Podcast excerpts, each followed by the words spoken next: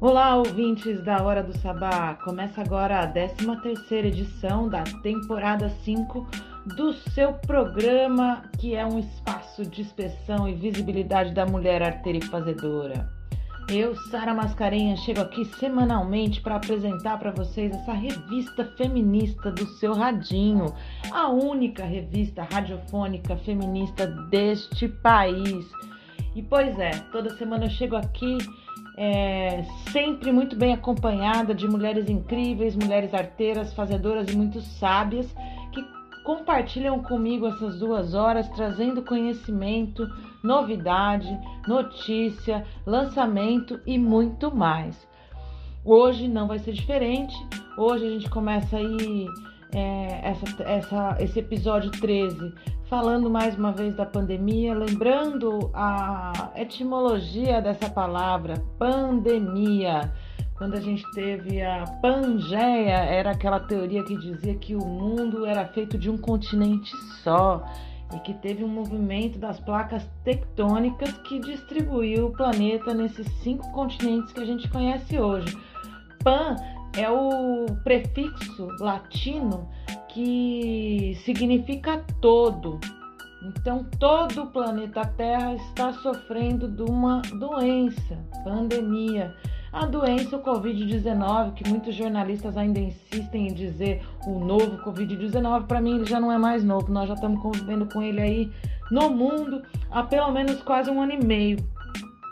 E na Índia, a gente teve um, uma explosão de casos foram em 24 horas 320 e poucos mil novos casos e uma média de morte aí de 2 mil mortes por dia.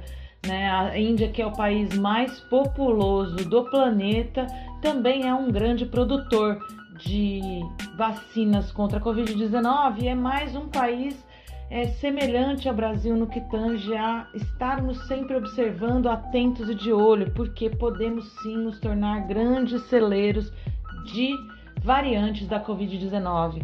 Quero também falar sobre as variantes no Brasil, né? No, no, na região sul do país já houve uma morte de reincidência, uma pessoa que pegou duas variantes diferentes, é a segunda vez que foi acometido pelo Covid, foi fatal.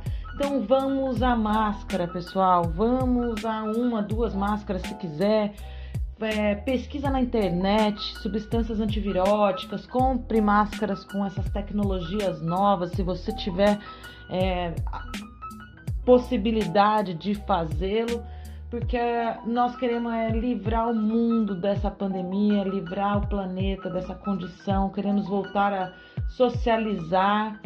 Né? E é bem antagônico esse processo da pandemia se a gente observar que o nosso modo de produção capitalista nos trouxe a esse contexto hoje vivenciado pela humanidade a partir do individualismo, o capitalismo que é esse modo de produção que foi cada vez mais nos tornando unidades ao invés de comunidades, ao invés de ações integrativas, né, onde essa sociedade é construída a partir da individualidade de cada um, né?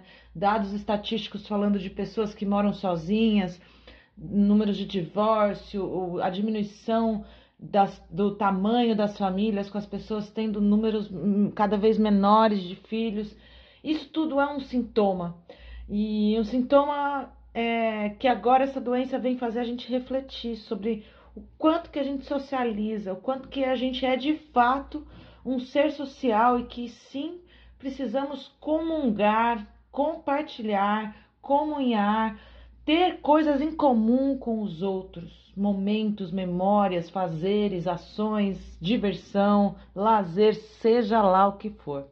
Esse momento da pandemia já está crítico e, e a gente tem que segurar a onda mesmo para controlar essa doença. Eu já perdi até amizades por conta da pandemia, por conta de divergência de opiniões. Eu sou é, muito rígida com essa questão nesse momento. É, a gente deve, se puder, ficar em casa, a gente deve usar máscara constantemente e ficar atento, porque são pequenos gestos, pequenos comportamentos que podem ajudar a agravar ou melhorar a situação que a gente vive. Ufa, dito isso da pandemia, nessa oscilação montanha-russa de emoções, eu vou fazer a escalada, a tradicional escalada. O que, que você vai ouvir hoje neste programa Hora do Sabá, Espaço de Expressão e Visibilidade da Mulher Arteira e Fazedora? Bom, hoje a gente traz aí Keka Hit com Era Hora da Taba, é, Dandara Feitosa com Oca Periférica, Raquel Alves, Observatório Chega, Flora Miguel da Lira e vou trazer para vocês aí, como eu prometi a semana retrasada, um, uma leitura rápida de outros nomes de mulheres incríveis que estão no livro da Kate Schatz, Mulheres Incríveis. E espero que vocês gostem. Tem muita música, tem lançamento. O ano passado eu fiz uma pesquisa sobre cantoras indígenas que eu quis fazer do mês de abril um mês de celebração indígena. Então, o mês de abril todo do ano passado, a gente tinha uma playlist de mulheres indígenas, exceto na edição Quarentena da Quarentona, que foi, caiu bem no meu aniversário. E aí eu fiz uma, um especial para mim mesma. Mas hoje a gente vai ouvir aí Diwena Ticuna, Catumirim, Caega Jajara. É, tem mais novidades aí para vocês. Vamos ouvir também Bia Ferreira vamos ouvir Mel Domingues, muita coisa legal e vamos de música agora, vamos começar com a Santista, com a mulher da Baixada Santista,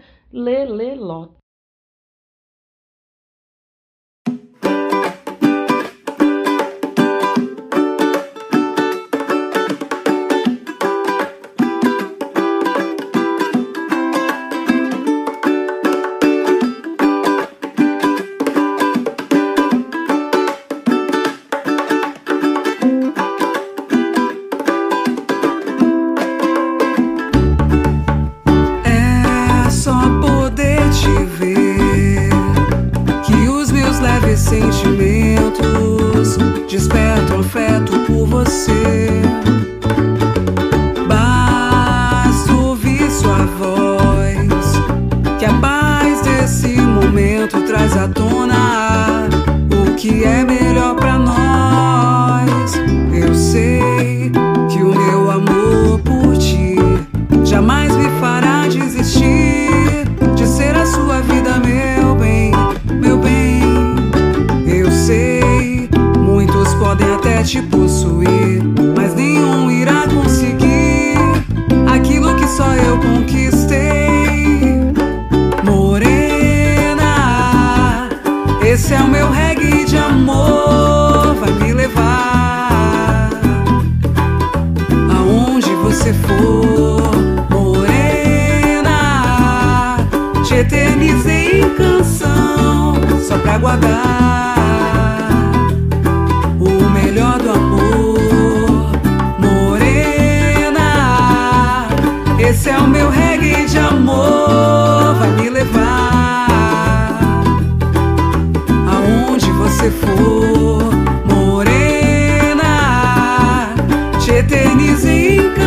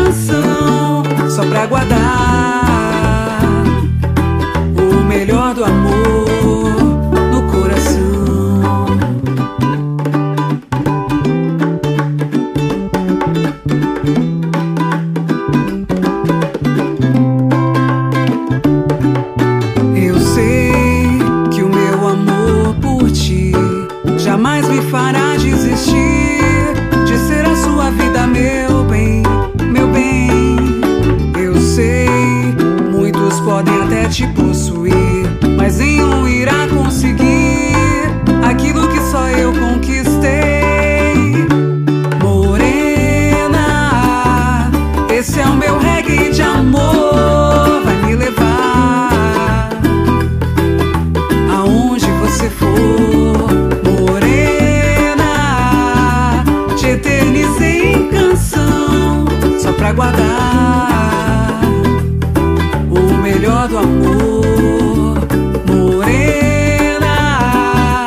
Esse é o meu reggae de amor, vai me levar.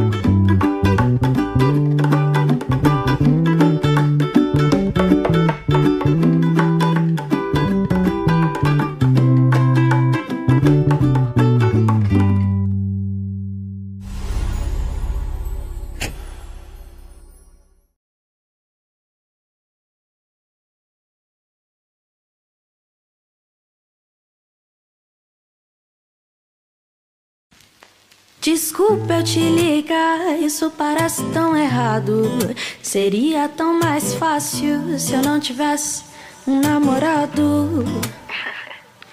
Eu sei que eu errei em te beijar e que eu não sou gay, que eu nunca quis amar uma mulher. Mas eu não paro de pensar se você também me quer. E eu não posso apaixonar por alguém de um metro e meio Com cheiro de lavanda no cabelo ao mesmo tempo Isso parece um desrespeito Eu vacilei de tantos jeitos Será que dá pra cancelar que eu conheci você? Eu só queria te esquecer Mas se eu te apagasse eu ficaria tão blasé eu só queria um terapeuta pra ligar, um padre pra ligar, minha mãe pra ligar pra ele. Eu sei que eu não posso ligar, um foda-se pra ligar. Acabei ligando pra você. Yeah, yeah. Alô? Yeah, yeah, yeah,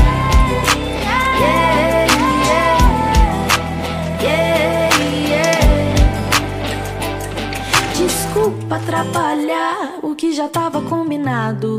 Eu juro, depois desse papo é cada uma pro seu lado. Eu vou tentar, né? Eu sei que eu não devia imaginar você e ele eu, mas toda vez que isso me aconteceu, de alguma forma e de repente ele desapareceu. Eu sei que eu não posso falar o que eu sinto desse jeito, mas sempre que eu te vejo bate logo um desespero e um aperto no meu peito. Eu lembro logo dos seus beijos. Será que dá pra cancelar que eu conheci você? Eu só queria te esquecer, mas se eu não te encontrar de novo eu vou enlouquecer.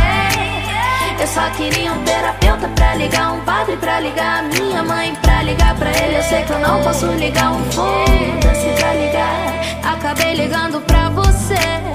Eu só queria um terapeuta pra ligar, um padre pra ligar, minha mãe pra ligar. Só tem você pra eu ligar. Ah? Foda-se, quer saber? Abre a porta, eu vim te ver. Yeah, yeah, yeah, yeah,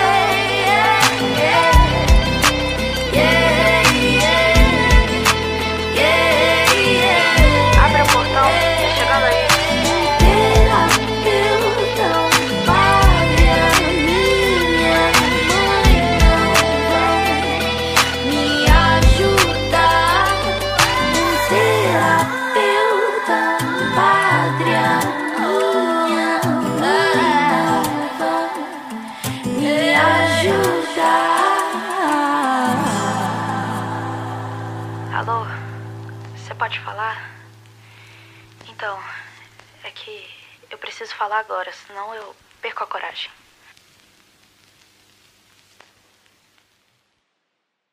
Salve, salve, Lelelotos! Que delícia te ouvir, que delícia poder contar com você. Ouvimos aí a primeira canção publicada esse ano de 2021 da Lele Lotus, chamada Morena. Lele Lotus, que é uma multi-instrumentista aqui da Baixada Santista e que compõe as 18 entrevistadas da série de podcast Mulheres de Lá Pra Cá.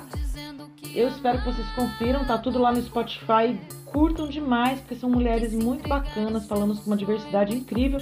E a Lele era uma mulher que eu sempre quis trazer aqui na Hora do Sabá. Ainda não chegou na Hora do Sabá, mas tá aí no Mulheres de Lá Pra Cá e estamos aqui tocando essa música linda dela.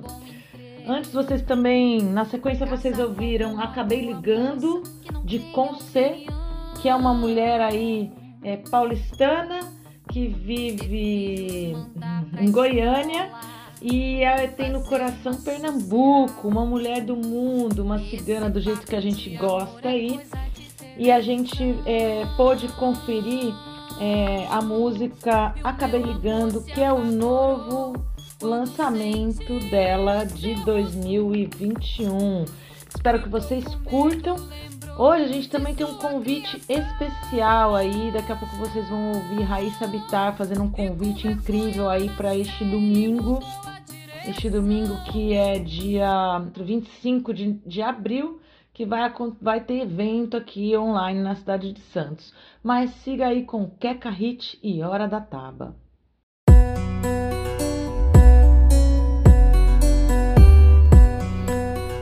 captain has turned off the no smoking sign. Que horas são?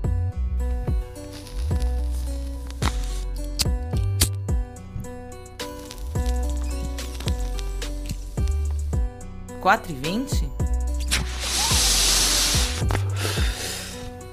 Hora da taba? Produção Keka Hit.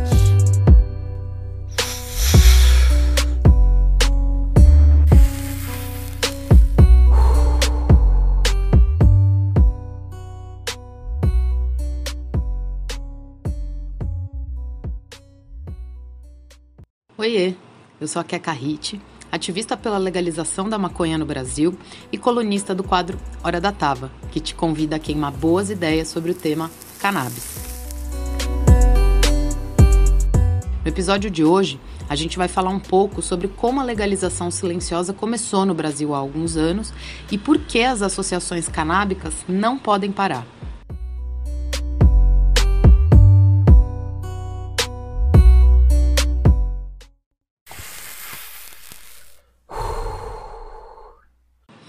Você sabia que a maconha é uma planta exótica?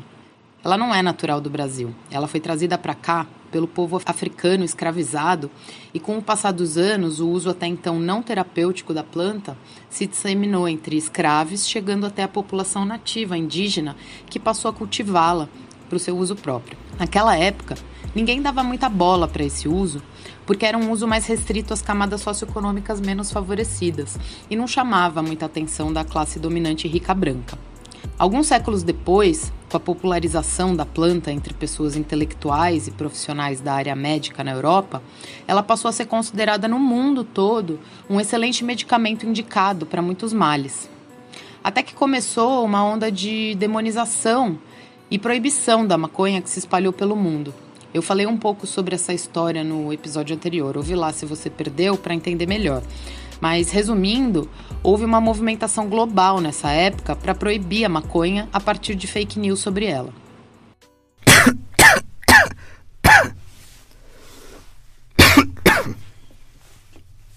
A demonização da maconha no Brasil começou por volta da década de 1920, mas a perseguição policial a usuários só começou a partir da década de 30, porque começaram a chegar no Brasil essas notícias internacionais sobre os efeitos mentirosos da maconha.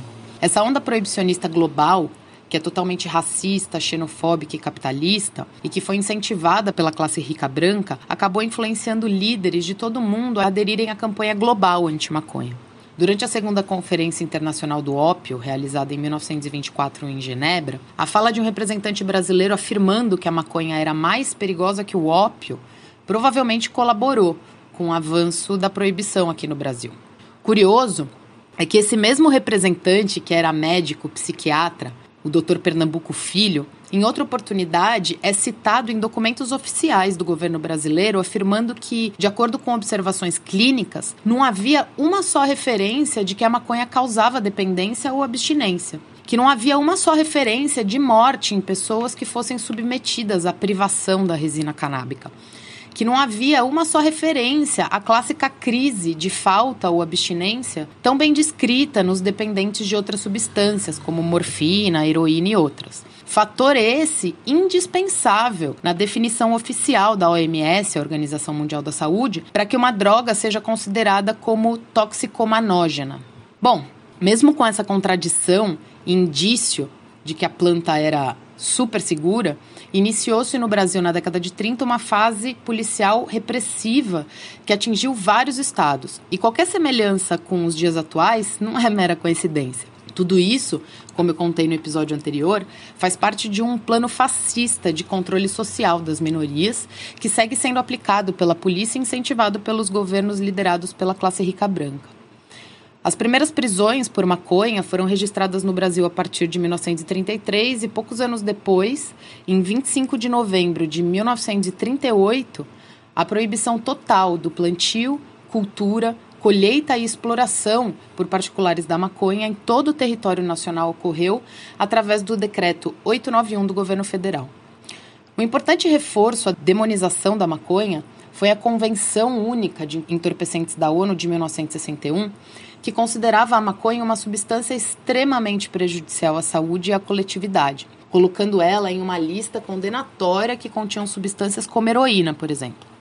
O mais bizarro é que, mesmo com algumas revisões, ela permaneceu nessa lista por quase 60 anos, quando, em dezembro do ano passado, foi decidida pela maioria dos votos a eliminação da cannabis como uma das substâncias mais perigosas dessa lista. Se vocês tivessem que adivinhar vocês chutariam que o Brasil foi favorável ou contrário a essa votação ano passado? Não é muito difícil de chutar, né? Na contramão de países como os Estados Unidos e as nações europeias, que possuem modelos de regulamentação bem-sucedidos, o Brasil, junto com outros países conservadores, votou contra. Bem, além dos efeitos sociais devastadores da proibição, essa maldição sobre a maconha teve reflexos negativos ao longo da história em outra área, no seu uso terapêutico. Embora a perseguição social e policial contra a maconha estivesse intensa, ela era muito bem aceita por boa parte da classe médica daquela época. E até a sua proibição, ela continuou sendo citada nos catálogos de produtos farmacêuticos, além de ter sido foco de muitos estudos médicos que mais e mais reafirmavam o potencial terapêutico da planta. Infelizmente, a proibição atrasou a ampliação do conhecimento médico e científico sobre a maconha, impedindo a humanidade por anos de fazer qualquer uso da planta, mesmo que terapêutico, o que vai contra o direito humano de acesso ao bem-estar e à saúde. Felizmente, houve resistência médico-científica e, ao longo dos anos, mesmo enfrentando dificuldades, seguimos vendo pelo mundo evidências de que o uso da cannabis realmente traz benefícios terapêuticos e essa realidade proibicionista bem lentamente começou a mudar.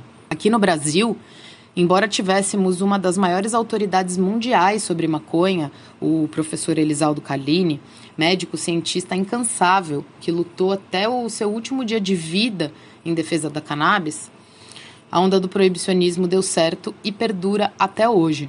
Ao passo que em muitos países a cannabis já está registrada como medicamento, sendo reconhecida como poderosa aliada terapêutica no combate a diversas questões de saúde, aqui no Brasil ainda há muita resistência em aceitar essa substância como terapia e facilitar seu acesso à população por conta de um julgamento equivocado, ultrapassado e permeado por atitudes moralistas.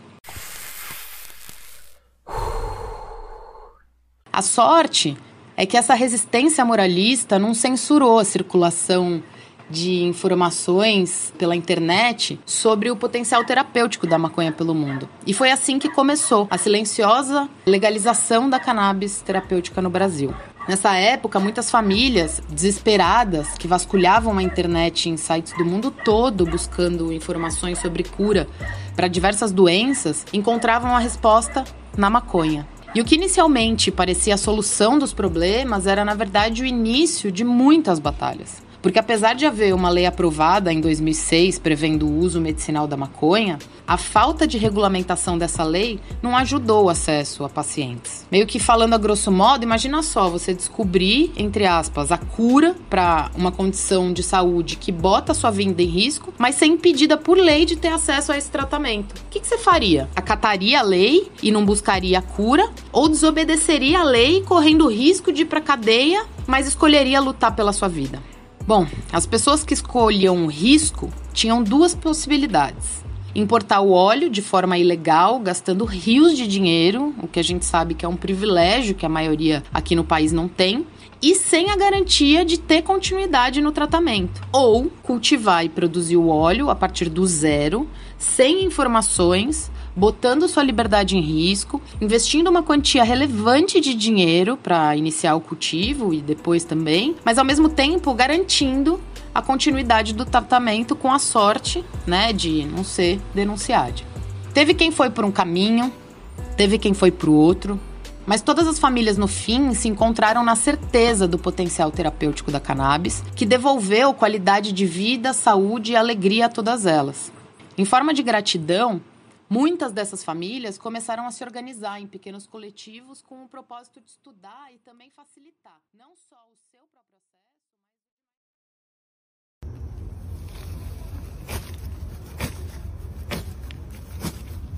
Natureza canta em mim, sou a filha que escondeu entre os galhos retorcidos que dançam para o astro rei. Lua cheia, sangue em mim, pelas pernas toca o chão. Esse ventre que origina toda a criação.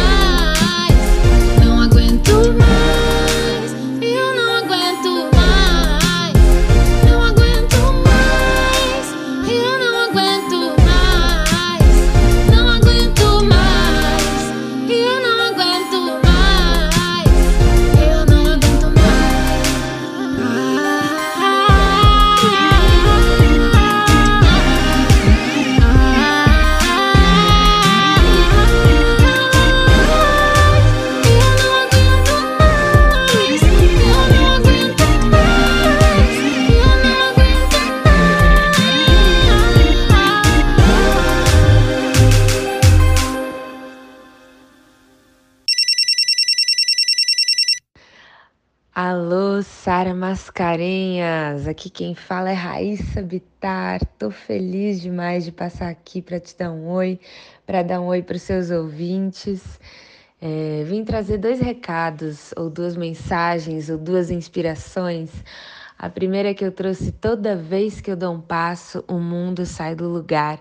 Canção do Mestre Siba que eu regravei à distância com estesia, eles lá em Recife, eu aqui em São Paulo. E fizemos um clipe também à distância que eu dirigi, tá no YouTube, tá em todas as plataformas digitais. Espero que vocês curtam. E esse domingo eu tô levando meu show diretamente da sala da minha casa para Santos no Festival Mais, que está acontecendo entre sexta e domingo. O meu show acontece domingo, a programação tá maravilhosa e eu indico vocês assistirem a partir das três da tarde até as nove da noite. Um beijo! Toda vez que eu dou um passo, o mundo sai do lugar.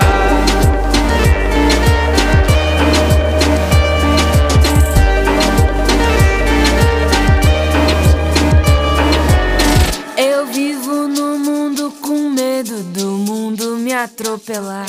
Toda vez que eu dou um passo, o mundo sai do lugar. Que o mundo, por ser redondo, por destino embolar. Toda vez que eu dou um passo, o mundo sai do lugar. Desde quando o mundo é mundo, nunca pensou de parar. Toda vez que eu dou um passo, o mundo sai do lugar. E tem hora que até me canso de ver o mundo rodar. Toda vez que eu dou um passo, o mundo sai do lugar.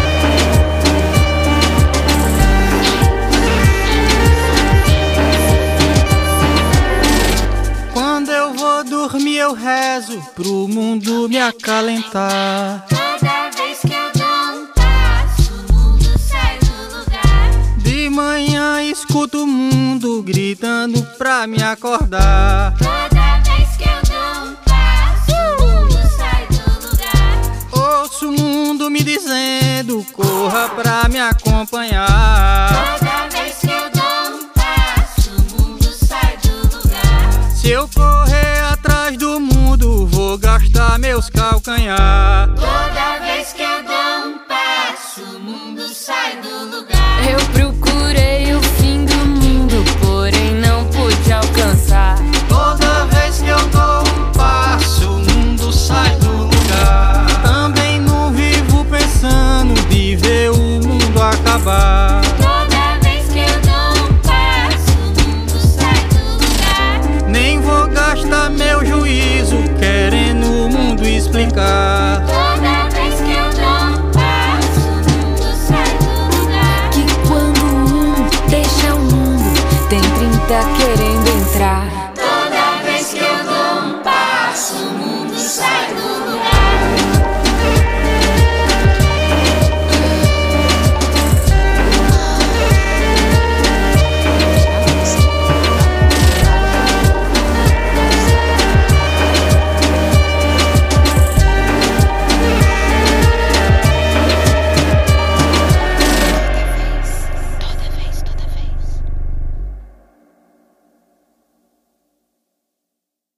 Voltamos de mais um bloco musical. Obrigado, Raíssa Bitar, por mandar esse som aqui pra gente toda vez que eu dou um passo, o mundo sai do lugar. Raíssa Bitar e Estesia. Raíssa Bitar, você vai participar aí do Festival Mais nesse domingo. Espero que vocês tenham curtido esse convite e essa, essa surpresa que a gente preparou para vocês. Ouvimos também Não Aguento Mais, de Nayê, uma querida cantora compositora bruxona, Flaira Ferro com Iman, lançamento recente dessa pernambucana maravilhosa multiartista, e ouvimos Alexia Evelyn com uma canção autoral chamada Bruxa. Espero que vocês estejam gostando dessa hora do sabá, que vem semanalmente aqui para vocês trazer um conteúdo exclusivo de mulheres arteiras e fazedoras do Brasil todo. E agora a gente vai chamar aí uma entrevista de mais uma Santista, uma Santista que eu adoro, que eu queria muito que ela tivesse vindo fazer o quadro Punani Sound System aqui pra gente, nem que fosse de blocos musicais, mas um dia a gente consegue trazer a Fricácia. Curtam aí Mulheres de Lá Pra Cá, um projeto realizado através da Lei Aldir Blanc na cidade de Santos pelo Prêmio Alcides Mesquita. Eu e Vitória Pacheco que conduzimos aí entrevistas e produzimos essa série com 10 episódios para vocês, estão todos disponíveis no Spotify. Aprecie sem moderação.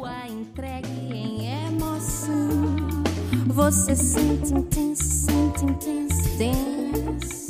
Dando sangue e latência à minha paixão.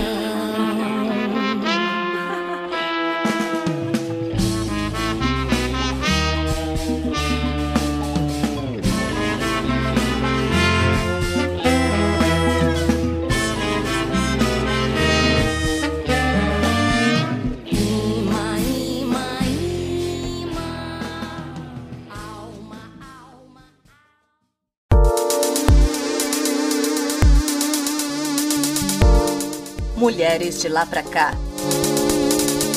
Produção Hora do Sabá. Apresentação Sara Mascarenhas e Vitória Pacheco.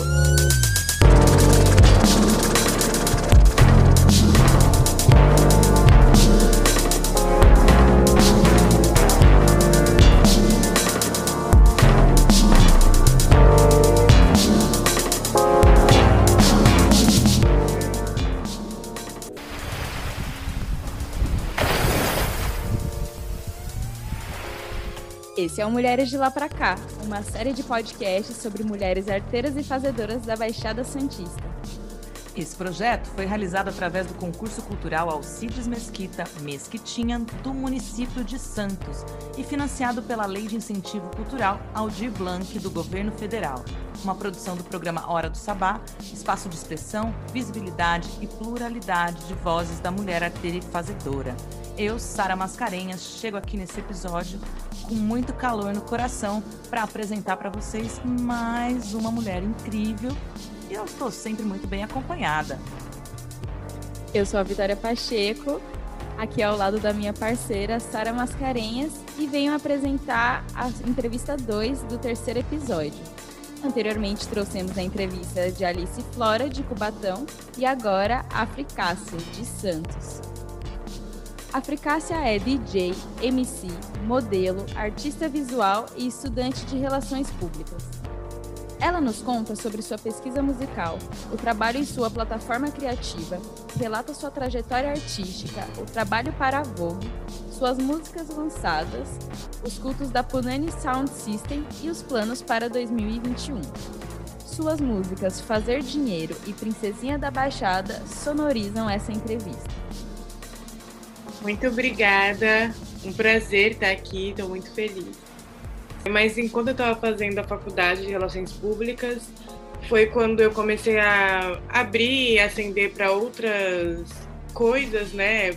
Comecei a me, me ver assim como uma pessoa possível de fazer, de criar. É... E aí quando eu estava na faculdade já ouvia muita música, já tinha uma pesquisa musical pessoal mesmo sobre mulheres pretas. E aí me chamaram para tocar. E aí foi quando comecei assim, perdi o medo, a timidez, a insegurança. Eu comecei a tocar foi no final de 2016.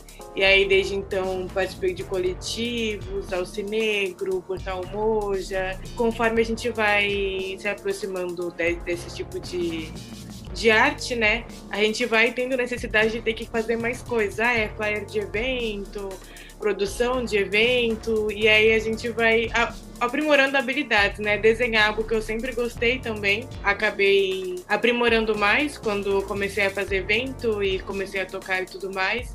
E aí fui juntando uma coisa na outra. Também sempre escrevi música. Assim, a gente escreve escreve e não sabe que é música, né? E aí no processo a gente também vai descobrindo isso.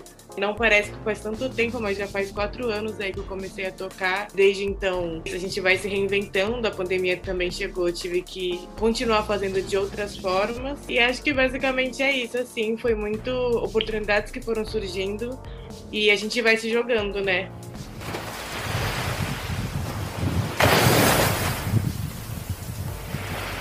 A primeira vez que eu arrisquei assim com o MC foi quando eu fiz parte do grupo Incógnito, que é daqui da Baixada. E aí era um grupo com mais dois outros meninos. E aí foi no começo do ano passado que eu, eu tentei me organizar diferente pro ano, então comecei a escrever sobre mim, comecei o ano dessa forma. E aí foi quando eu falei, cara, eu faço tudo isso de coisas, por que, que eu não consigo me nomear como realmente DJ, como artista visual, como modelo? E aí, quando a gente intenciona as coisas, as coisas começam a acontecer, né? Foi quando eu caí em mim e falei: olha, eu já sou tudo isso, não preciso bater muita cabeça, porque já tá aqui. Mas 2019 foi um ano que realmente eu movimentei bastante. Foi quando saiu um editorial da Vogue que eu participei. Quando eu era criança, eu já tinha vontade de ser tudo isso. Não, obviamente não sabia o nome de tudo isso, não sabia caminhos, mas sempre fui uma criança muito livre, criativa. Quando eu decidi que era tudo isso, eu me senti criança de novo. Então, consegui pegar um pouquinho dessa coragem, essa falta de vergonha que criança tem para agora. Quando eu realmente tive esse esse momento de refletir, que foi quando eu pensei, é isso. Não tenho mais para que ficar me escondendo preciso bater o pé e falar: eu sou eficácia, sou DJ, sou artista, tô aí para me jogar.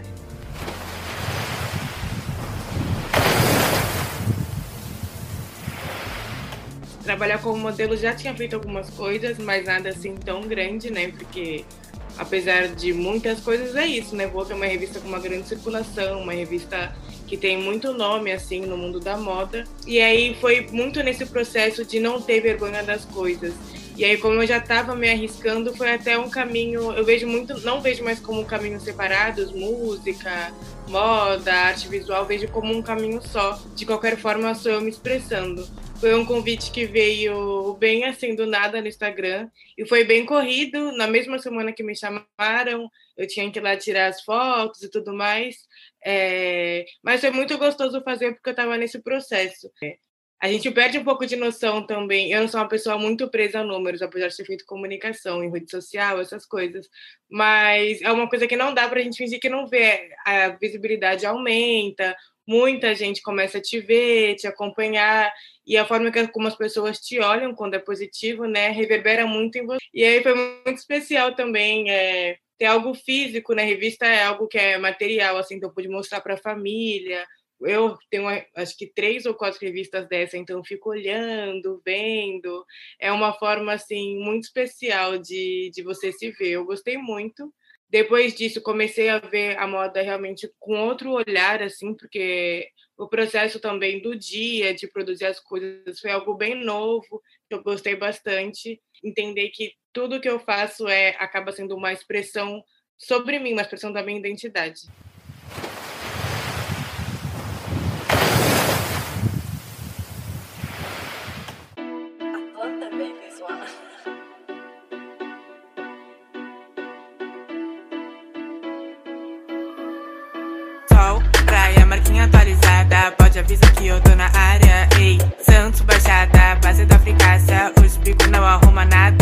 Vida é mansa, mas a mente é visionária. Daqui vejo tudo, já falei, não passa nada. Se tô na minha, não quero ser incomodada. Na minha área, eu tô sempre na mesma bala.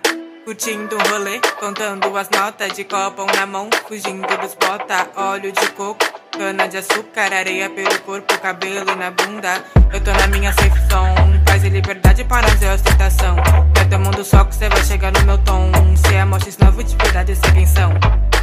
Ela é princesinha da baixada, naipe de Patrícia, postura de mandraca. Ouro no pescoço e a unha decorada. Ninguém banca ela porque ela é muito cara. Ela é princesinha da baixada Naipe de Patrícia, postura de mandraca Ouro no pescoço e a unha decorada Ninguém banca ela porque ela é muito. Eu gosto de luxo sim De andar de nave que é tipo Luquim Capa é pouca ideia e muito din-din Papo de B.A. favor não manda pra mim Foco no progresso e Fogo nos perré Combinado time é meta de vida. E isso eu não nego. Foco no progresso e nos perrego Mina do que tiver meta de vida. E isso eu não nego. Ela é princesinha da baixada Naipe de Patrícia, postura de mandraca Ouro no pescoço e a unha decorada. Ninguém banca ela porque ela é muito cara. Ela é princesinha da baixada Naipe de Patrícia postura de mandraca. Ouro no pescoço e a unha decorada. Ninguém banca ela porque ela é muito.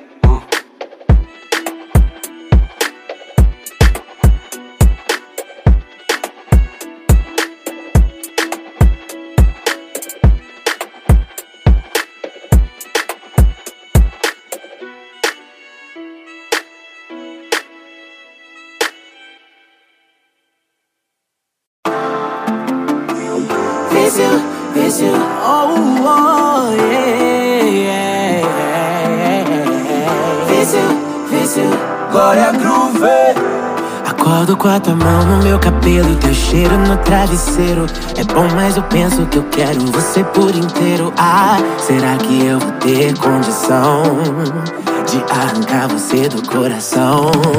A mão na cintura, o cheiro de aventura. Esse teu sotaque que me abala as estrutura. Ah, eu sou dependente do gosto que vem do seu corpo e quero de novo. É minha fraqueza ou imperfeição. Uma abstinência que tem solução. E como um deslize, eu tô na sua mão. Eu tô na sua mão, tô na sua mão, tô na sua mão. Deixa que eu tomo conta disso. Oh, baby, quero com você sem compromisso. E quando a gente em fogos de artifício, vício, vício, oh, oh, oh. Deixa eu fazer o sacrifício. Baby, fica sem você é tão difícil. E quando a gente termina, volta do início, vício, vício, oh, oh, oh.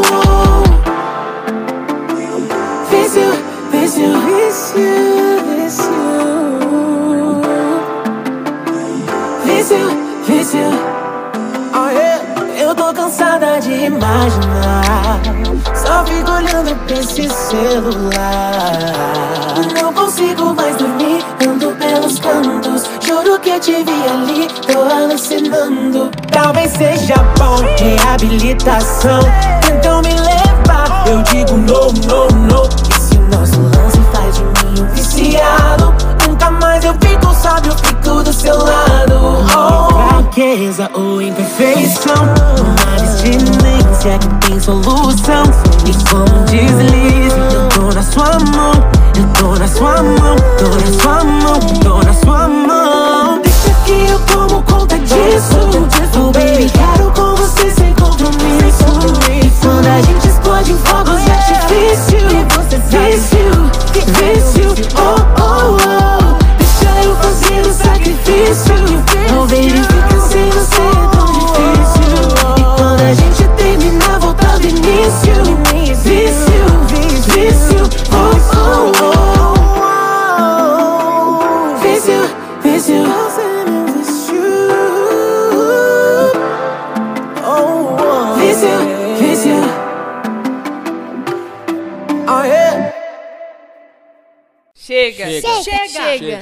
Chega. Chega. Chega. Chega. Chega.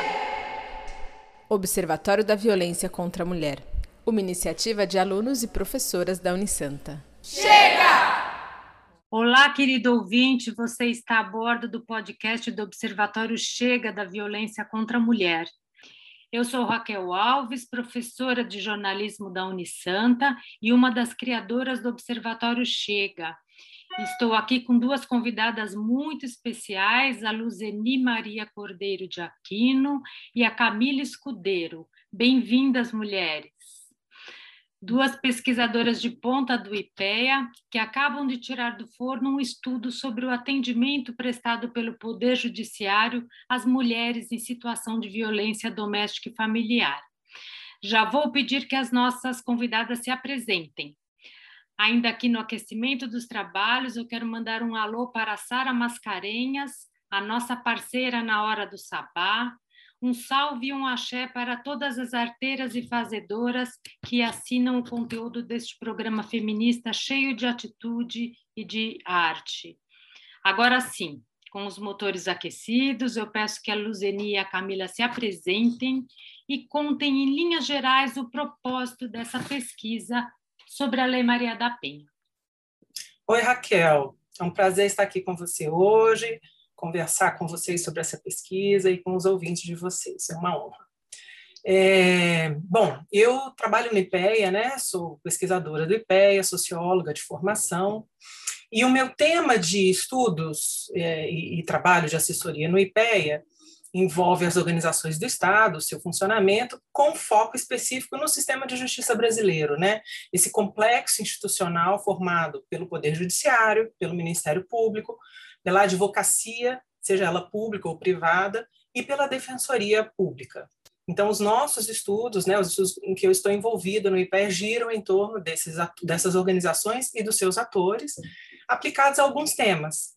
E um desses foi o tema do enfrentamento à violência doméstica e familiar contra as mulheres, né? Motivo dessa nossa conversa hoje. E Camila, por favor, conta aí para os nossos ouvintes qual é a sua trajetória e o seu envolvimento nessa pesquisa. Oi, Raquel, boa tarde. Boa tarde a todos que nos escutam. Eu sou jornalista, né? E a minha trajetória é toda na área da, da comunicação. E já faz cinco anos que eu estou no IPEA na Diretoria de Estudos e Políticas de Estado, do Estado, das Instituições e da Democracia, que é a DIEST, e agora coordenando o Núcleo de Disseminação e Pesquisa. Então, na verdade, a minha atuação, tanto nesse trabalho da, da pesquisa da Luzeni, como em outros, é pensar novos formatos para divulgação desses estudos, para que esses estudos tão importantes que são realizados chegue, sejam disseminados né, e esses resultados cheguem cada vez mais atores sociais, a cada vez mais é, agentes responsáveis por formulação de políticas públicas a partir de dados é, bem fundamentados, bem pesquisados, para que é, eles tomem ciência da realidade e, e as políticas e as ações se desenvolvam a partir da produção desse conhecimento. Bacana.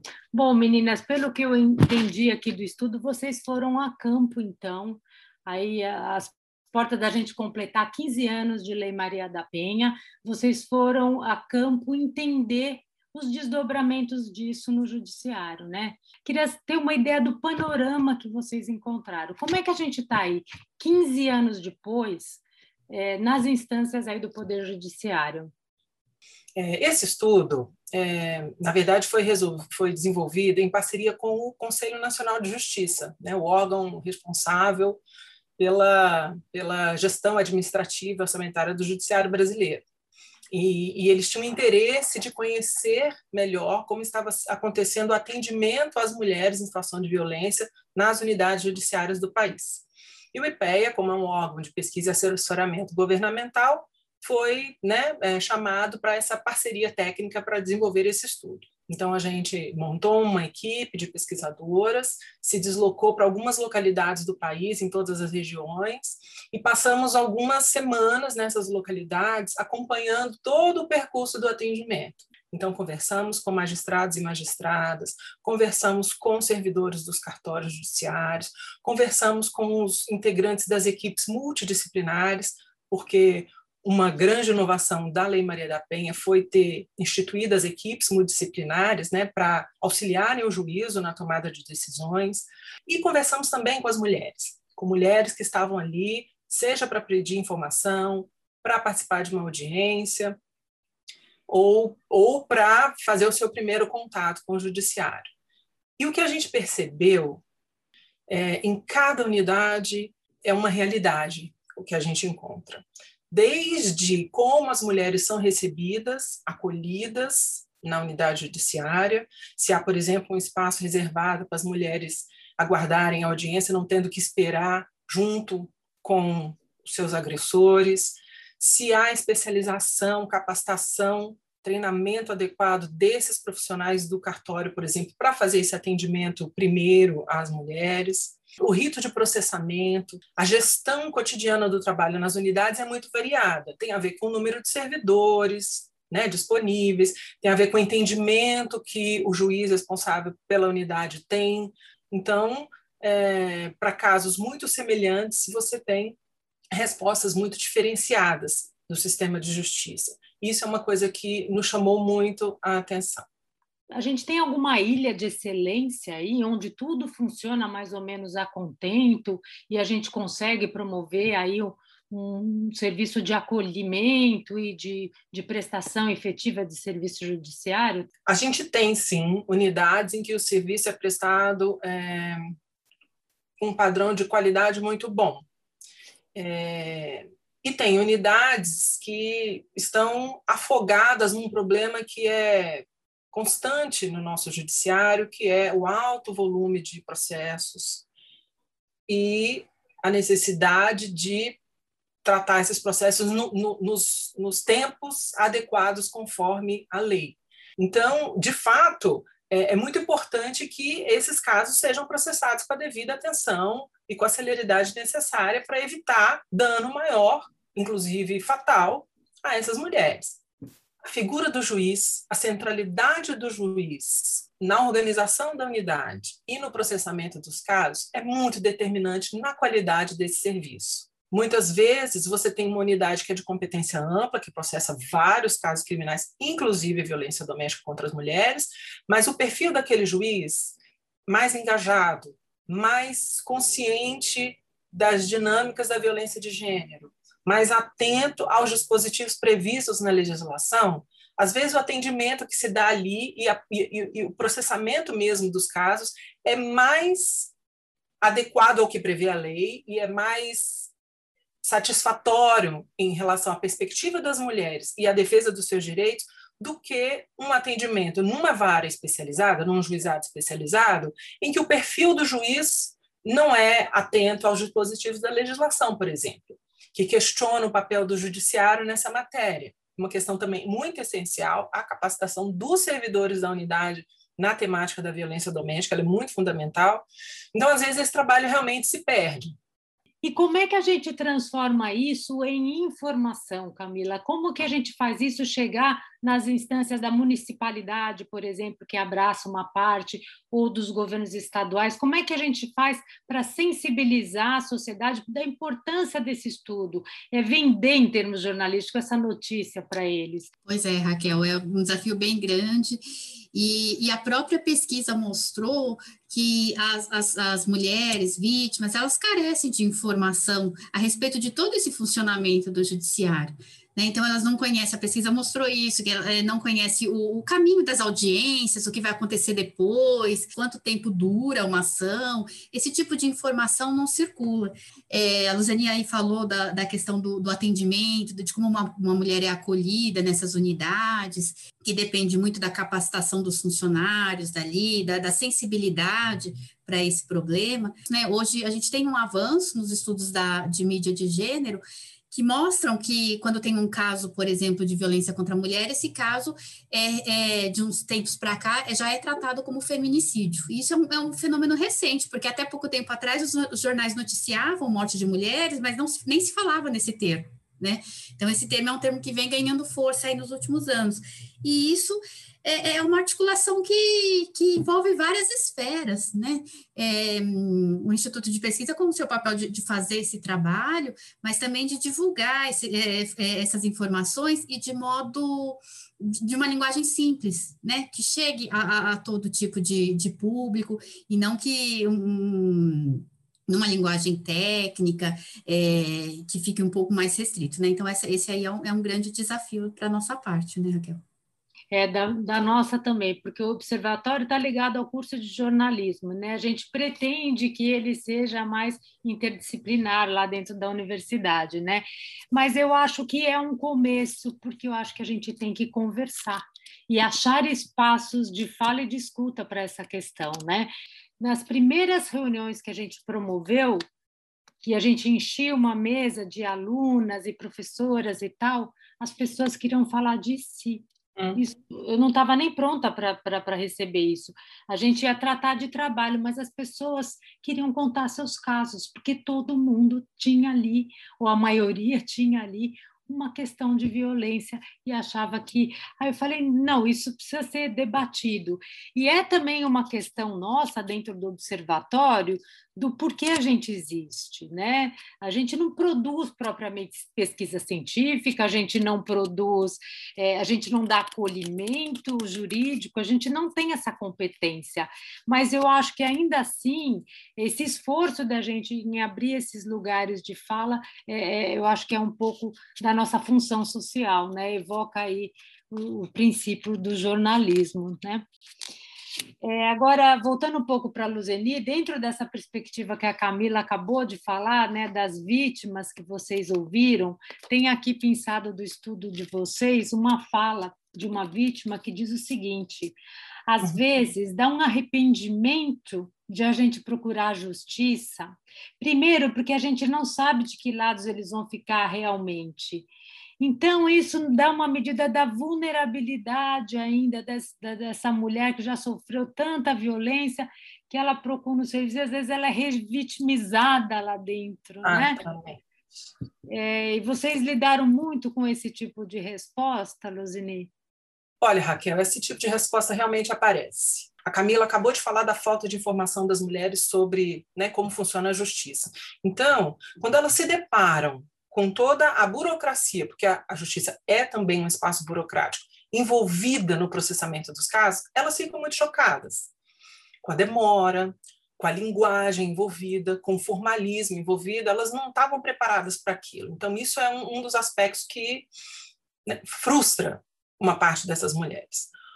Outra questão envolvida é o fato de que, muitas vezes, elas buscaram a justiça não exatamente para encarar um processo judicial, que elas nem têm ideia do que significa exatamente.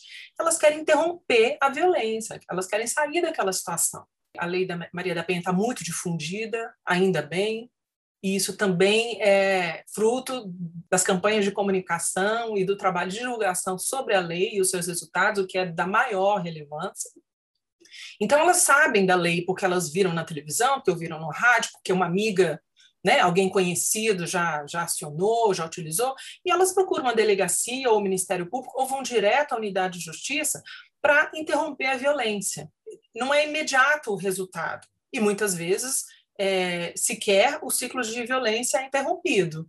E muitas mulheres também procuram a justiça é, para tentar encaminhar essa situação que elas estão vivendo e retomar o que seria a normalidade da relação com seus parceiros. Elas não querem romper essas relações, em alguns casos, mas elas querem intervenção da justiça para que a coisa fique sustentável.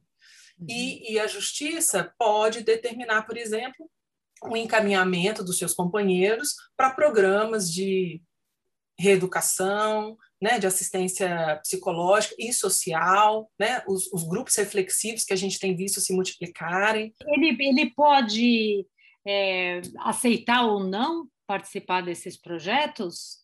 Porque eu li no estudo de vocês que tem, tem uma adesão baixa até, né? Então é, é facultado a ele escolher fazer ou não?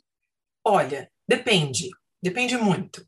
É, a gente primeiro tem que lembrar que é, a justiça nem é o único caminho existente, nem é, talvez, o, o mais adequado para lidar com complexidade envolvida nos casos de violência doméstica. No entanto, ela é percebida socialmente como a mais eficaz para interromper o ciclo. Então, é, o Poder Judiciário, na Lei Maria da Penha, processa os casos, aplica medidas protetivas e deve também acionar os órgãos da, da, da rede de enfrentamento para os atendimentos, tanto as, as mulheres que foram vítimas de violência e, e, e seus dependentes, se for o caso, quanto os homens.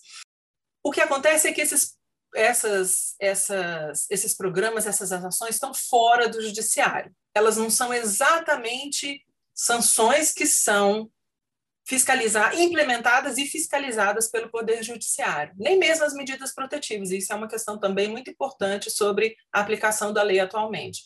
Então, em alguns casos, é, essa, esse encaminhamento ele, ele fica muito a depender mesmo da adesão né, dos homens, é, a sua vontade realmente de participarem daqueles programas.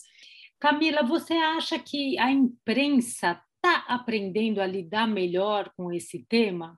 Eu digo porque eu não tinha me dado conta de que esse tema ele é muito exclusivo ainda dos cadernos policiais, né?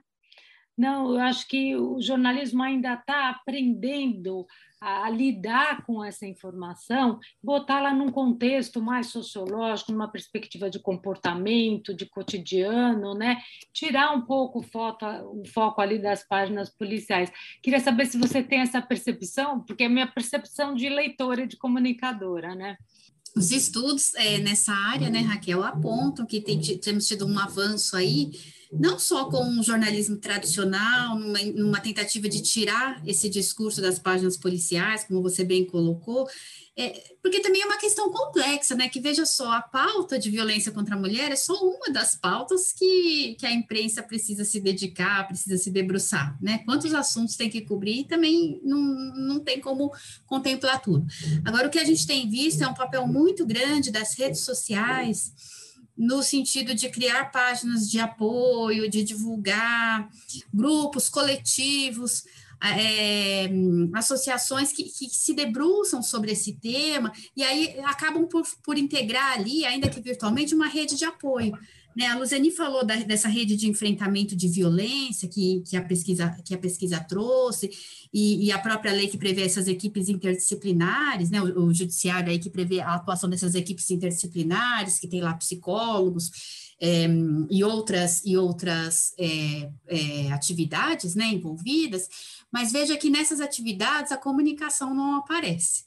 Né? Então, fica aí para essa parte das, das redes sociais esse apoio, essa, essa acolhida, muitas vezes, né, que, não, que, que acabam funcionando, de repente, em paralelo a toda essa ação é, do judiciário aí que, de, de, de enfrentamento dessa questão. Né? Então, eu acho que, que é, é, é um assunto que envolve todos os setores. Né? A gente viu, é, já, já, falamos aqui a respeito da, da, importância da comunicação para as próprias mulheres. Então, é, esses espaços são criados para que as mulheres se informem do que estão acontecendo e se sintam ali muitas vezes acolhi, acolhidas e encontrem resultados que elas estão buscando ali em paralelo com essas ações da justiça. Né? É isso aí. É, voltamos mais uma vez para a importância da função social do jornalismo, né? Bom, mulheres, a conversa está bem boa, muito esclarecedora. Eu queria, inclusive, propor já uma segunda rodada, depois a gente conversa sobre isso. Tem muito para a gente falar a respeito da Lei Maria da Penha, né? apesar de estar entre as mais avançadas do mundo, para ser efetiva, ela depende do trabalho e da integração de diversas instituições. O sistema de justiça, assistência social, a segurança, é, as instituições de ensino, os hospitais, a, a mídia, né? necessita, portanto, da articulação de órgãos governamentais, não governamentais e da sociedade como um todo, né? Então, eu peço que a Luzeni, por favor, faça aí as considerações finais, depois a Camila, tá? Para a gente encerrar aqui a nossa prosa do dia. É preciso que o sistema de justiça, em particular o judiciário, se veja como ator desse sistema, como integrante de um esforço coletivo para que o enfrentamento à violência doméstica contra as mulheres e familiar contra as mulheres seja de fato efetivo. Eu acho que esse é o recadinho que eu queria destacar agora. Muito legal. Muito obrigada, Luzeni. Camila, seu recado final, por favor. É, eu acho que, que vale a pena ressaltar que quem tiver interesse, todo esse estudo que, que a gente, que a Luzeni está comentando aqui, ele está disponível na íntegra é, no site do IPEA, do, no Atlas da Violência, tanto no site do IPEA, que é ipeia.gov.br, como no, no, no, Atlas da Violência, que é um projeto também do IPEA, né, que faz um, um, mapeamento aí da violência no Brasil. Então, lá tem uma seção chamada Publicações, e esse estudo é, do Judiciário no enfrentamento da violência contra a mulher está disponível lá na íntegra. Legal. Meninas, parabéns pelo trabalho, muito obrigada. obrigada.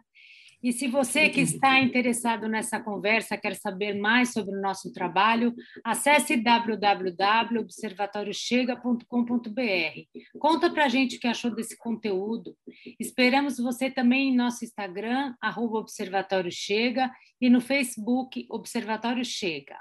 Muito obrigada, meninas. Muito obrigada a você, ouvinte, que ficou com a gente até agora. Até a próxima. Voltamos. Na sequência, você ouviu aí Glória Groove e Africácia também, com a Princesinha da Baixada, essa música que é a cara dela, que foi tão gostoso ouvir a história dela, saber um pouco mais. Gente, e só para vocês saberem, ela vive no BNH e o BNH é citado numa música do Charlie Brown Jr. Eu sei que a gente não fica falando de homem aqui. Sexta-feira, dia 16 de abril, na festa Mega Hits, é, o DJ Nego Nu tocou uma música do Charlie Brown que faz menção a, ao BNH e eu nunca tinha me ligado. E agora eu sei, o BNH é um conjunto habitacional aqui da cidade de Santos, tipo CDHU, tipo Coab. É um conjunto popular habitacional que fica pertíssimo da praia, fica quatro quadras da praia, atrás de um shopping center, perto de escolas, do lado do Sesc Santos. É um, uma referência aqui é, entre o canal 5 e o canal 6 em Santos. Agora a gente vai ouvir um bloco musical aí com muitas mulheres indígenas e na sequência tem Oca Periférica, no meio disso tem Oca Periférica. Vocês vão ouvir aí Diuena Ticuna, vocês vão ouvir também uma mensagem para o Dia da Terra, que foi o dia 22 de abril. Wena Ticuna, que é uma outra cantora, Catumirim e Caega Jajara. Espero que vocês curtam e daqui a pouco eu volto.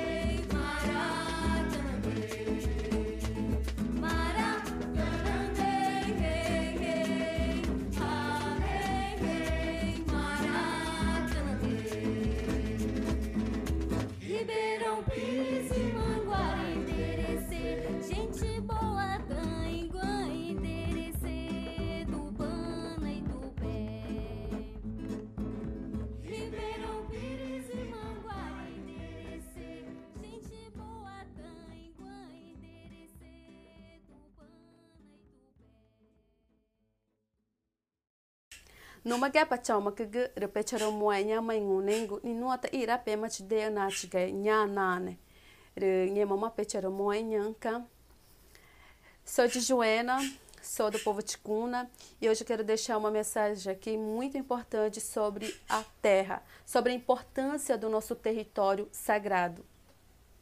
Nós somos os filhos dessa terra.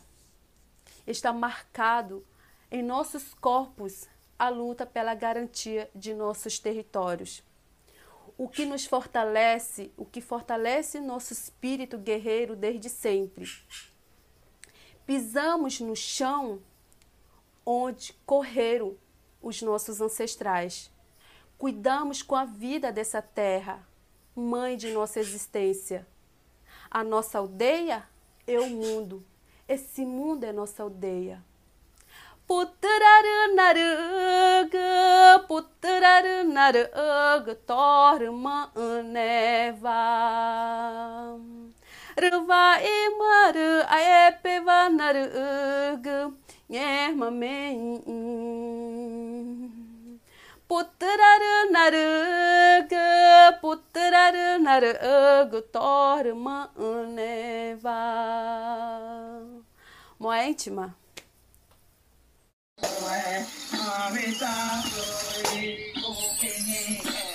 Oca Periférica. Apresentação: Dandara Feitosa.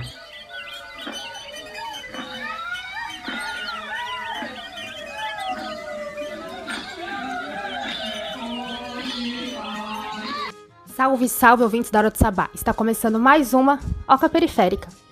Estamos no mês de abril, um mês importante para nós indígenas, que é historicamente marcado por diversas mobilizações organizadas pelos movimentos indígenas do país. Vocês vão me perguntar, mas por que abril? Bom, dia 19 de abril é comemorado o Dia do Índio. Esta data foi escolhida porque, em 1940, representantes de várias etnias de países como Chile e o México reuniram-se para o primeiro Congresso Indigenista Interamericano. Mas motivos para comemorar não temos. As pessoas lembram de nós indígenas apenas em abril, mas as violências que meu povo sofre acontecem o ano todo, há mais de 500 anos. Cansados disso, os movimentos indígenas decidiram se organizar e fazer do mês de abril um marco de resistência e luta. Ao longo de todo o mês são realizados acampamentos, manifestações, reuniões, encontros, entre outros eventos. Infelizmente, com a pandemia, não podemos estar juntos fisicamente. Mas não pense que deixamos de nos encontrar, de debater e denunciar as violações que se intensificaram com o coronavírus. Os eventos continuam acontecendo, só que de forma virtual e em diversas redes sociais. E eu quero falar para vocês de uma série de quatro episódios sobre o Abril Indígena, produzida pela repórter Raquel Carneiro. O primeiro episódio saiu dia 12 de abril e tem como tema o empreendedorismo indígena, do audiovisual à venda de arte. Se liga só no que rolou. O mês de abril nos traz reflexões sobre as raízes do Brasil. Povos originários de um país continental se mobilizam em diversos atos e movimentos não apenas no conhecido 19 de abril, o inventado Dia do Índio. O cidadão indígena vem rompendo os limites de suas aldeias e comunidades para reivindicar os direitos mais básicos à vida. Em tempos de pandemia, as invasões, saques, violações aumentaram. Ainda assim, resilientes se reinventam de modo inovador e criativo, empreendendo negócios que mantêm vivas as suas culturas. Para nossa série sobre empreendedorismo indígena, temos a colaboração do comunicador, fundador da Rádio Iandê, a primeira web rádio indígena do Brasil, Anapuaca Muniz Tupinambá Ranranran. E na nossa primeira matéria, vamos conhecer a produtora audiovisual Olinda Muniz Tupinambá, documentarista e jornalista, atua desde 2005 quando fez seu primeiro documentário independente, Retomar para Resistir.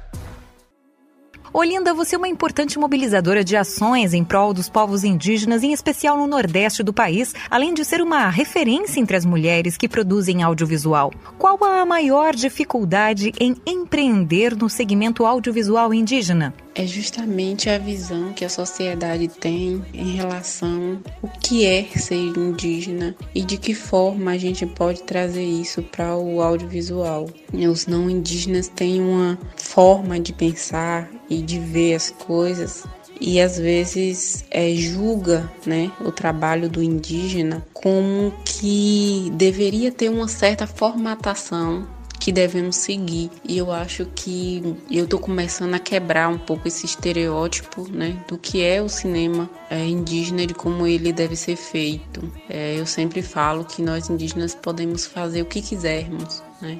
Outro aspecto que podemos pensar é a visibilidade, Olinda. Quais os desafios? A questão de, de recurso mesmo, né?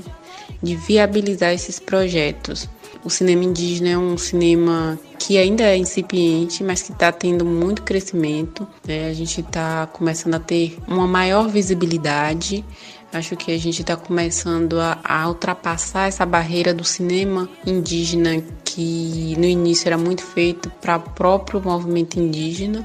Eu acho que o cinema indígena está começando a transpor esse tipo de barreira e a gente está começando a ganhar o mundo, né? E ver que, que é necessário, né? Que esse cinema é necessário, que o cinema indígena, na verdade, nada mais é do que ocupar esse espaço e mostrar que estamos aqui, né? Então é um cinema bastante representativo, porque a gente sempre foi visto, né, através do olhar do colonizador e a partir desse momento os povos indígenas é, pegam essa ferramenta, né, que é a câmera e começa a fazer cinema e começa a mostrar para a sociedade é o nosso próprio olhar sobre nós mesmos. Olinda, se você voltasse no tempo e iniciasse agora sua trajetória como jornalista, diretora cinematográfica, o que você faria de diferente nesse percurso? Inclusive, qual o recado que você deixa aos produtores de audiovisuais indígenas que iniciam as suas trajetórias agora? Uma coisa estava muito clara na minha cabeça. Eu queria que a minha comunidade ela se sentisse representada e queria também que eles percebessem que nós tínhamos nossos próprios heróis, as pessoas que são importantes dentro de nossa comunidade, que era uma coisa que a gente nunca via na televisão, que as pessoas começassem a sentir orgulho né, do que nós tínhamos dentro de nossa comunidade. Mas uma coisa que eu acho importante né, para os cineastas que estão começando agora, principalmente os indígenas, independentemente de recurso, né? Ou não, eu sei o quanto é difícil trabalhar sem recurso, mas eu acho que a gente tem o que é mais importante, que é a história, que é o tema, sabe? É, é, a gente tem tanta coisa para mostrar, a gente tem tanto, sabe, o que falar, que nunca foi falado, sabe? Que nunca foi mostrado da comunidade Caramuru Paraguaçu do sul da Bahia, terra de Olinda Tupinambá, seguimos para a casa de Elvira Sateré Maué. A artesã de 52 anos nasceu no Amazonas. Filha de mãe Sateré Maué e pai não indígena, a mãe lhe deu quando era criança após o falecimento do pai. Elvira faz parte de uma estatística que não é contabilizada. Os indígenas que são retirados de suas terras e trazidos para a cidade para trabalhar muitas vezes em trabalhos domésticos ou na construção civil. Veio a frequentar a escola já com 18 anos e hoje luta pela sobrevivência na cidade do Rio de Janeiro, onde foi criada por essa família não indígena. Elvira, qual o maior desafio em vender o artesanato indígena nas ruas de uma grande cidade? Eu acredito que o momento mais desafiador se trabalhar com artesanato, seja indígena ou não, é quando nós entendemos que o brasileiro não dá valor à sua própria cultura, à sua arte. Ele prefere tudo que vem de fora. E a melhor parte de sermos empreendedores indígenas é poder colaborar com a valorização da cultura através da nossa arte. Porque quando nós produzimos um objeto, um artesanato, nós colocamos a nossa essência, nós materializamos um sentimento. E para mim a arte é, um, é uma forma livre de expressão. Quando eu crio um objeto, eu estou falando, eu estou contando uma história. E história é cultura. Quando eu saio para trabalhar, eu tenho em mente de que não estou simplesmente vendendo um produto, mas mostrar para as pessoas que nossa cultura é diversa, porque na cabeça das pessoas, índio é tudo igual. Elvira, com tantas dificuldades em ser uma artesã, uma artista, uma profissional autônoma, o que te motiva hoje a continuar? O que me motiva é saber que eu sou um grão de areia que pode fazer a diferença. Porque cada pessoa que para para ver o meu produto, eu procuro dar atenção, conversar, independente de ela comprar ou não, porque essa é uma forma de eu divulgar a cultura, através da oralidade. E eu posso fazer dessa pessoa um outro grão de areia. Eles podem ter me tirado da minha terra, mas a minha essência está dentro de mim e essa ninguém tira. Na próxima semana, vamos conhecer como é ser um empreendedor indígena no mercado literário com o escritor Daniel Munduruku. E saber de Sérgio Sateremaué como é realizado o trabalho do consórcio dos produtores Sateremaué, como surgiu a fortaleza do Guaraná, ou melhor dizendo, o Guaraná que você conhece. Agência Rádio Web. Do Rio de Janeiro Anapuaca, Muniz Pinambá, e de Porto Alegre, Raquel Carneiro. Muito legal! Cada novo episódio é lançado às segundas-feiras.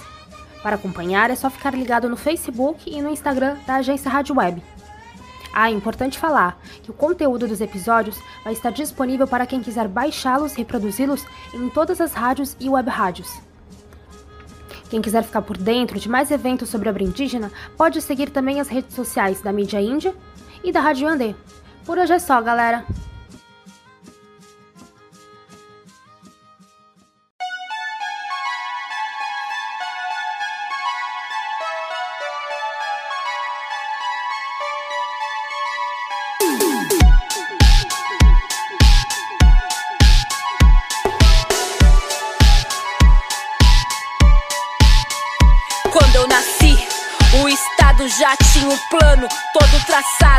Eu nasci e eles já queriam ver meu corpo enterrado.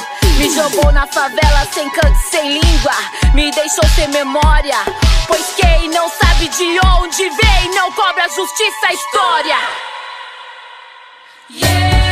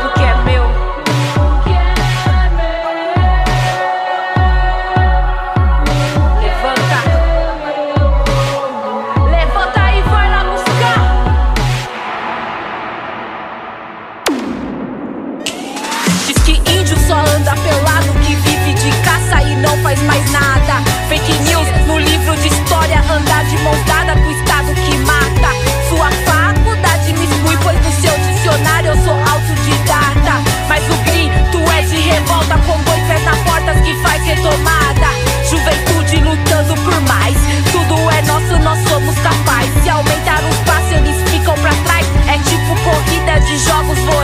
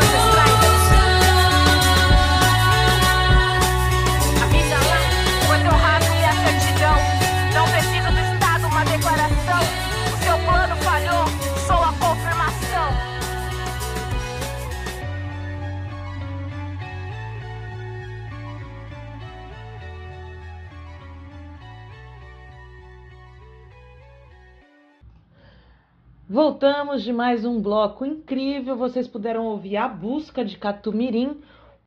Vocês ouviram também é, a mensagem do Dia Internacional da Terra por Diwena Ticuna. A Dandara Feitosa, que trouxe aí Raquel Carneiro e essa discussão toda sobre o abril indígena. Agora, meus amores, agora a gente vai para outro bloco muito bacana deste programa. Um bloco que traz aí lançamentos.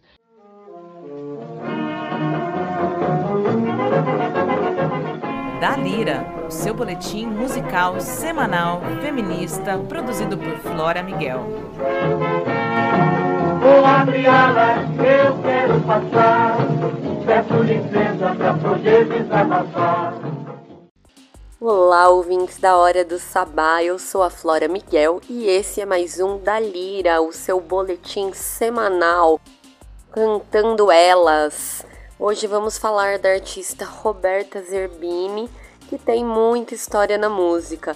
Ela estuda canto desde criança, nele se formou pelo Conservatório de Tatuí e dele teve aulas com professores vocais como ninguém menos que Nausete, Naná Vasconcelos, Letieres Leite e Badia Sade. Em 2013, a Roberta lançou seu primeiro disco, Orgânica, e no ano seguinte cantou releituras de compositores consagrados, percorrendo o tema das águas no espetáculo Olhos de Rios.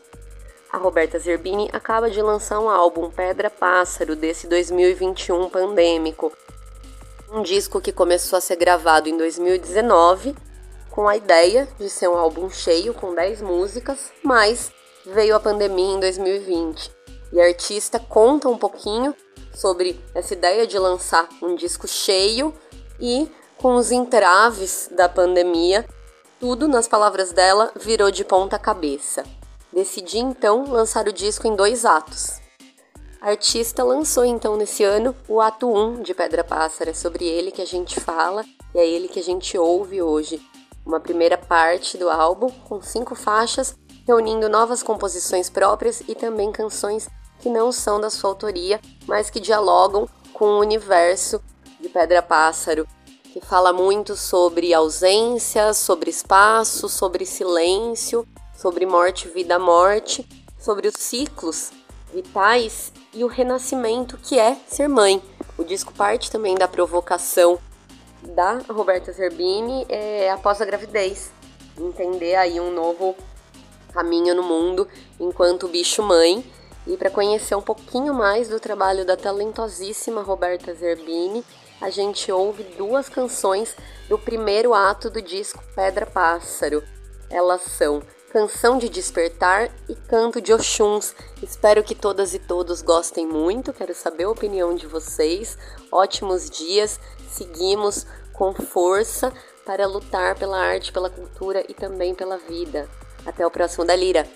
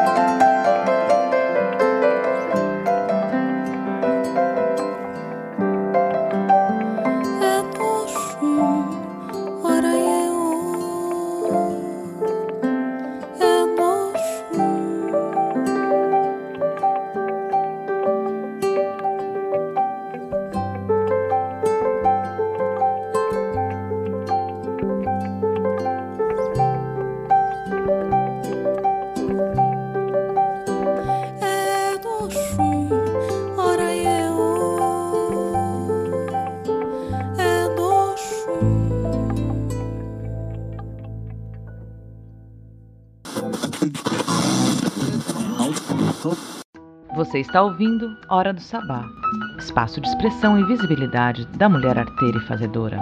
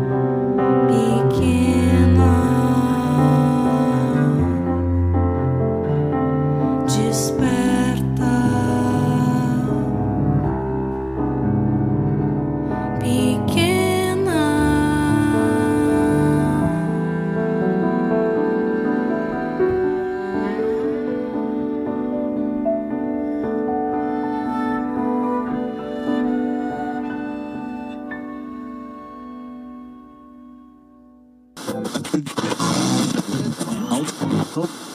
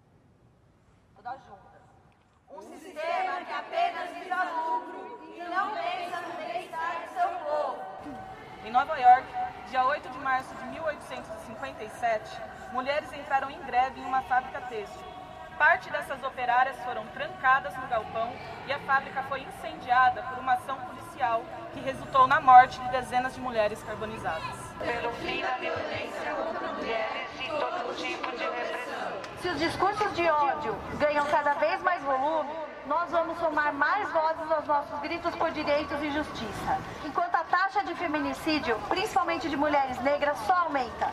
Enquanto o Brasil é o país que mais mata mulheres trans. Enquanto seis mulheres lésbicas sofrem estupros corretivos por dia.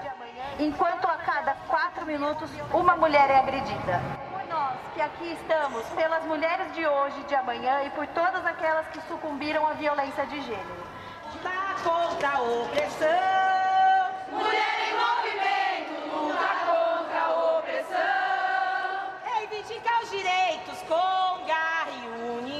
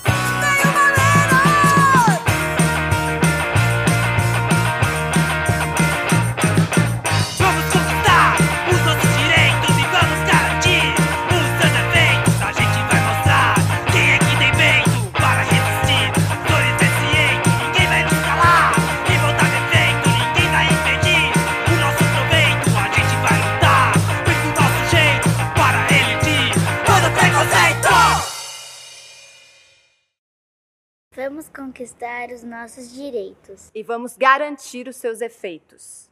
A gente vai mostrar quem é que tem peito. Para resistir às dores desse eito.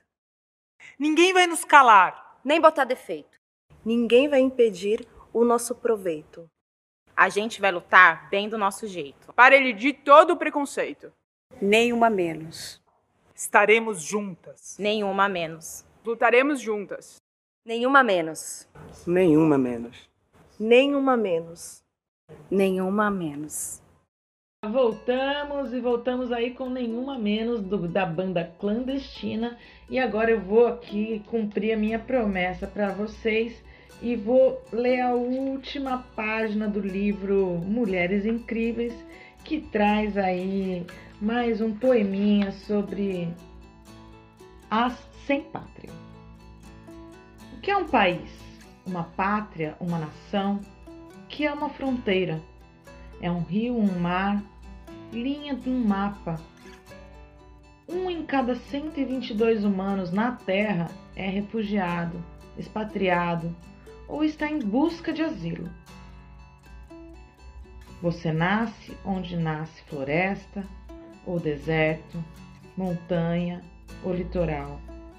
Uma casa, uma cabana, uma barraca, um abrigo, um campo de refugiados. Um em cada 122 humanos não tem um lugar. O que quer dizer ser de um lugar ou ser estrangeiro? Pertencer, perten pertencer, não pertencer? De onde vem? De que grupo? De que povo? Quem segura você lá? A boca de quem fala sua língua. Como eu cheguei aqui? Como você chegou aí? Das 60 milhões de pessoas expatriadas, a força no mundo, quase 80% são mulheres e crianças.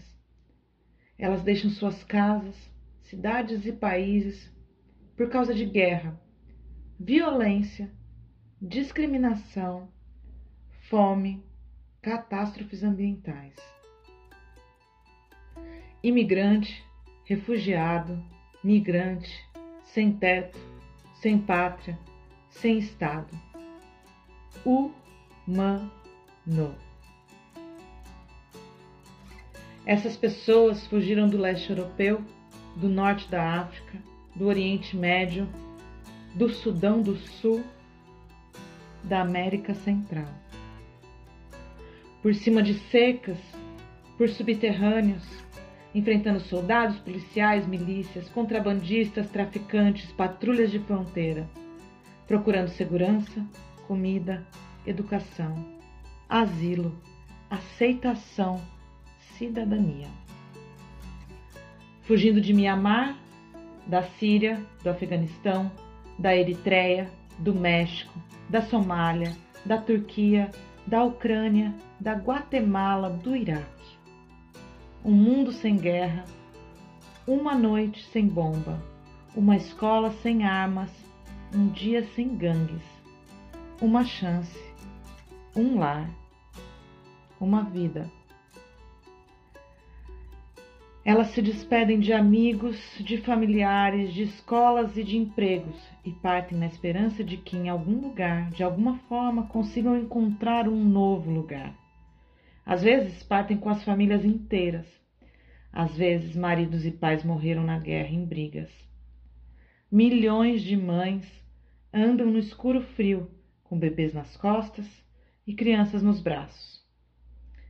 Elas as acalmam em barcos enquanto atravessam mares negros, cantam cantigas de ninar em barracas em acampamentos perigosos. Elas fogem grávidas, dão à luz na estrada, aninham novas esperanças. Elas seguem em frente. Vão recusá-la? Tem lugar na terra, nos nossos corações forçadas para fora da Irlanda, do Congo, da Alemanha, de Cuba. Tem que sair da Palestina, da Sérvia, do Vietnã, do Camboja. Elas passam bebês por cima de cercas, elas passam bebês por cima de cercas, dão nas mãos de outras pessoas, mandam filhas para o deserto, para longe de guerras nas quais nasceram. atravessam desertos e oceanos para terras novas, e às vezes elas chegam a estações de trem e aeroportos, onde multidões ansiosas com sapatos e casacos as esperam. Refeições e brinquedos, fraldas e livros, cartazes que dizem bem-vindos em línguas desconhecidas. Salas de aulas, livros, a chance de sonhar, de ter um futuro. O que quer dizer ajudar, aceitar, ser amigo, vizinha e irmã? Nenhum ser humano é ilegal. Quem pertence? Quem ajuda? Nós.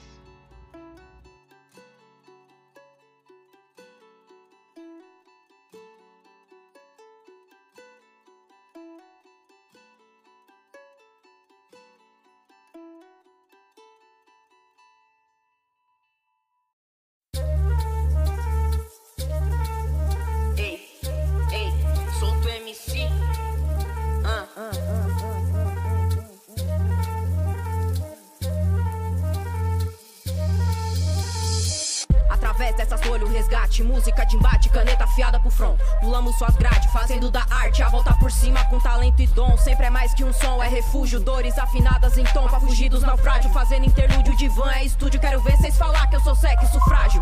Entre forjas e flagelos, ei, entre flechas e martelos. Não queremos mais cárceres mártires. Eu quero a parte que é nossa sem muros e sim com elos. Corações puros singelos, nunca otários sinceros. Trampando sério com muito esmero, sem padrão, sem patroa pra fazer pra nós nosso império. Eu me reitero, reintegro cada pedaço meu. Entrego o meu espírito ao rito pra firmar meus passos. Só quero o que é justo, o que é meu foi com muito custo. E é com muito pulso, foi poucos impulsos que a vida deu. Cada não é um aguço, sem tempo pros ganso. Componho e não canso, lamento pra quem não percebeu. Esse chão é meu, e não é vocês que vão roubar. Seu histórico de invasão deixou confusão e uma imensa dor secular. Nossa cara é se curar, se organizar, nunca mais nos catequizar. Retomada a morada do nosso lar, de uma vez por todas, demarquem já. Leoas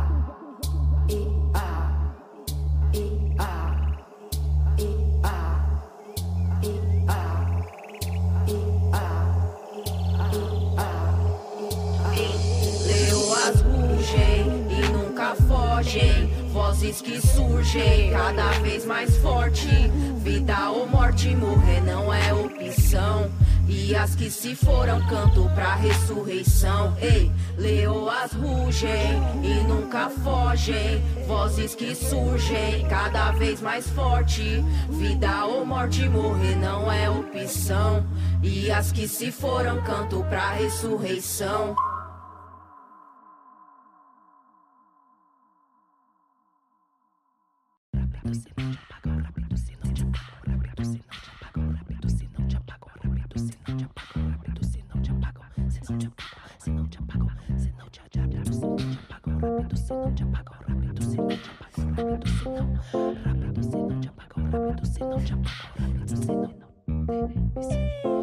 Toda mulher preta tem em si uma história.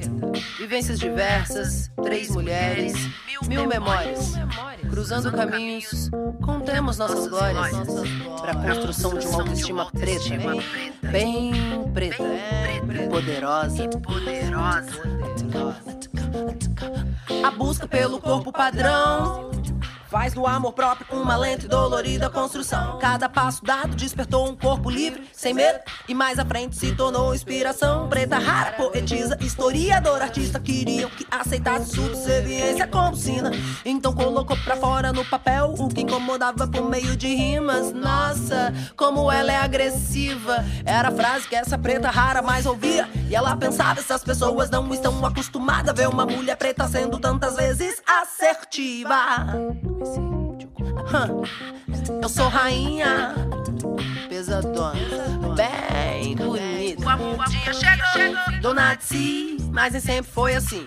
Insisti em se queixar na utopia do perfeito. Dona Tsi, mas nem sempre foi assim. Onde o corpo que se via era fonte de ódio e desprezo. Dona Tsi, o amor chegou um dia, enfim. A liberdade veio. Quando ela chega, não passa despercebida. Era uma adolescente tímida até outro dia. Hoje ocupa espaços que há um tempo atrás diziam que uma mulher preta, trans e travesti nunca ocuparia. Mulher que ara, linda, forte. dona da sua própria vida. Mulher que ara livre sorte, autonomia. Mãe, avó, futurista, empresária, contrariando as estatísticas, é sexagenária. Diziam que uma mulher preta de pele retinta era fadada à solidão por toda uma vida. O amor preto cura, transforma e multiplica. É algo que a gente só sente e não se explica. Ver preto se amando é claro que incomoda, mas legado e representatividade nunca sai de moda. Base afrocentrada pra construir família. É ancestralidade da sua forma mais divina. Pra proteger minha cria, sou mais feroz que onça. Miliano nativa, me chame Cris Mendonça. Eu sou Deus.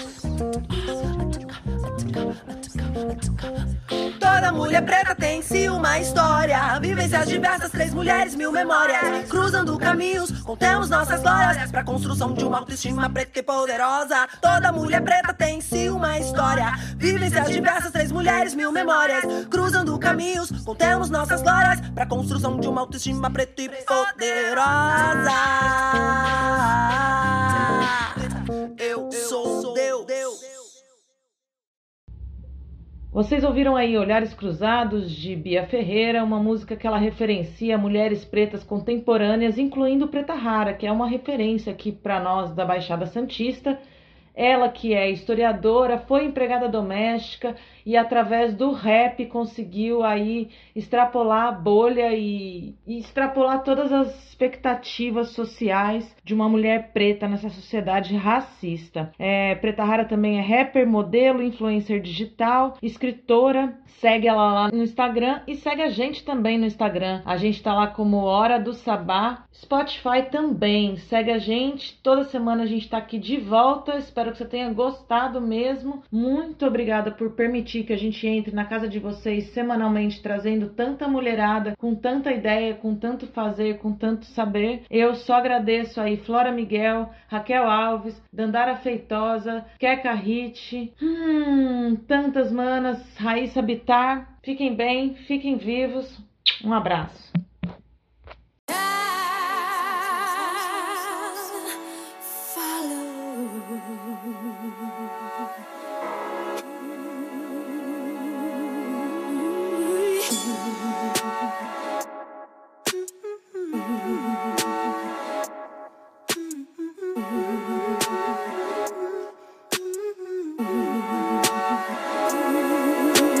Baby, é só mais uma armadilha. Cuidado na trilha, baby, é só mais uma armadilha. Cuidado na trilha, baby.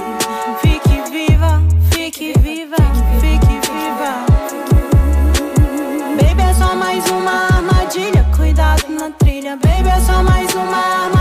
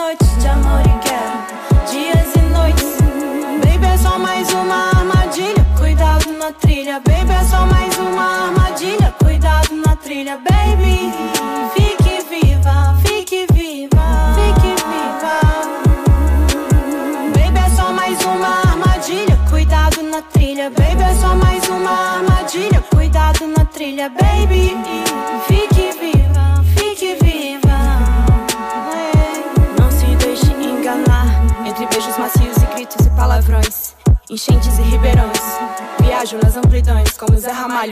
Na peleja do diabo. Com o dono do céu. Com o dono do céu. Quanto vale o seu papel? Fusa arte nesse tempo. Eu ando confuso. Eu ando confusa. Fusa arte nesse tempo. Eu ando confuso. Eu ando confuso. Quem abusa, quem abusa nos usa. Quem abusa, quem abusa nos usa. Fusa arte nesse tempo. Selvagem como o vento. De la cordillera, vivo livre. De la cordillera, vivo livre. Selvagem como